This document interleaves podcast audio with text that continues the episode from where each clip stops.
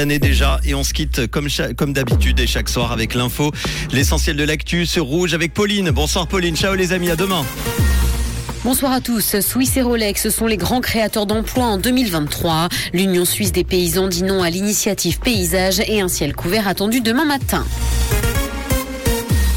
Swiss et Rolex sont les grands créateurs d'emplois en 2023. L'année s'annonce d'ailleurs bonne pour les travailleurs suisses et ce parce que beaucoup d'entreprises ont indiqué qu'elles allaient créer davantage d'emplois qu'elles n'en supprimeront. Aucune entreprise n'est plus optimiste que Swiss. La compagnie aérienne a annoncé environ 1500 embauches pour la nouvelle année. L'Union suisse des paysans dit non à l'initiative paysage. Les paysans craignent pour leur activité si les constructions sur les terres agricoles venaient à être trop limitées. L'initiative paysage prévoit de son côté de réglementer davantage les constructions hors zone à bâtir. Selon l'USP, la concentration de bâtiments modernes et leur agrandissement doivent être possibles.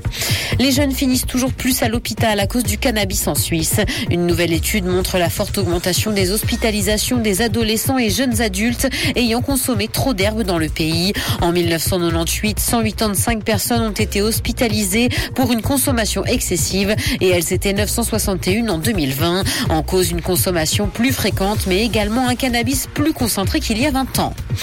Dans l'actualité internationale, test Covid pour les voyageurs en provenance de Chine. Pékin juge la situation inacceptable et évoque de possibles contre-mesures. Et ce, alors qu'une douzaine de pays ont décidé d'imposer des tests PCR à ses passagers. La Chine a levé brutalement sa politique zéro Covid et se retrouve confrontée à une forte contamination. Le pays dénonce aujourd'hui des mesures dénuées de base scientifique. L'autonomie du prochain iPhone pourrait être impressionnante. La sortie de l'iPhone 15 est prévue pour le mois de septembre et la marque à la pomme pourrait frapper fort. Une puce plus puissante mais aussi plus économe pourrait être installée dans les nouveaux smartphones. Améliorer l'autonomie de ces appareils pourrait permettre à la firme de gagner des parts de marché. Musique, Blinding Light de The Weeknd est devenu le son le plus écouté sur Spotify. Sorti en 2019, le titre a désormais détrôné Shape of You d'Ed Sheeran. Il cumule plus de 3 milliards 300 millions de streams sur la plateforme. Les deux chansons sont d'ailleurs les seules à avoir dépassé les 3 milliards d'écoutes.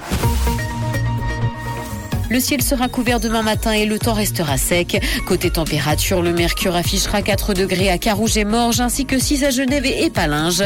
Bonne soirée à tous sur Rouge. C'était la météo, c'est Rouge.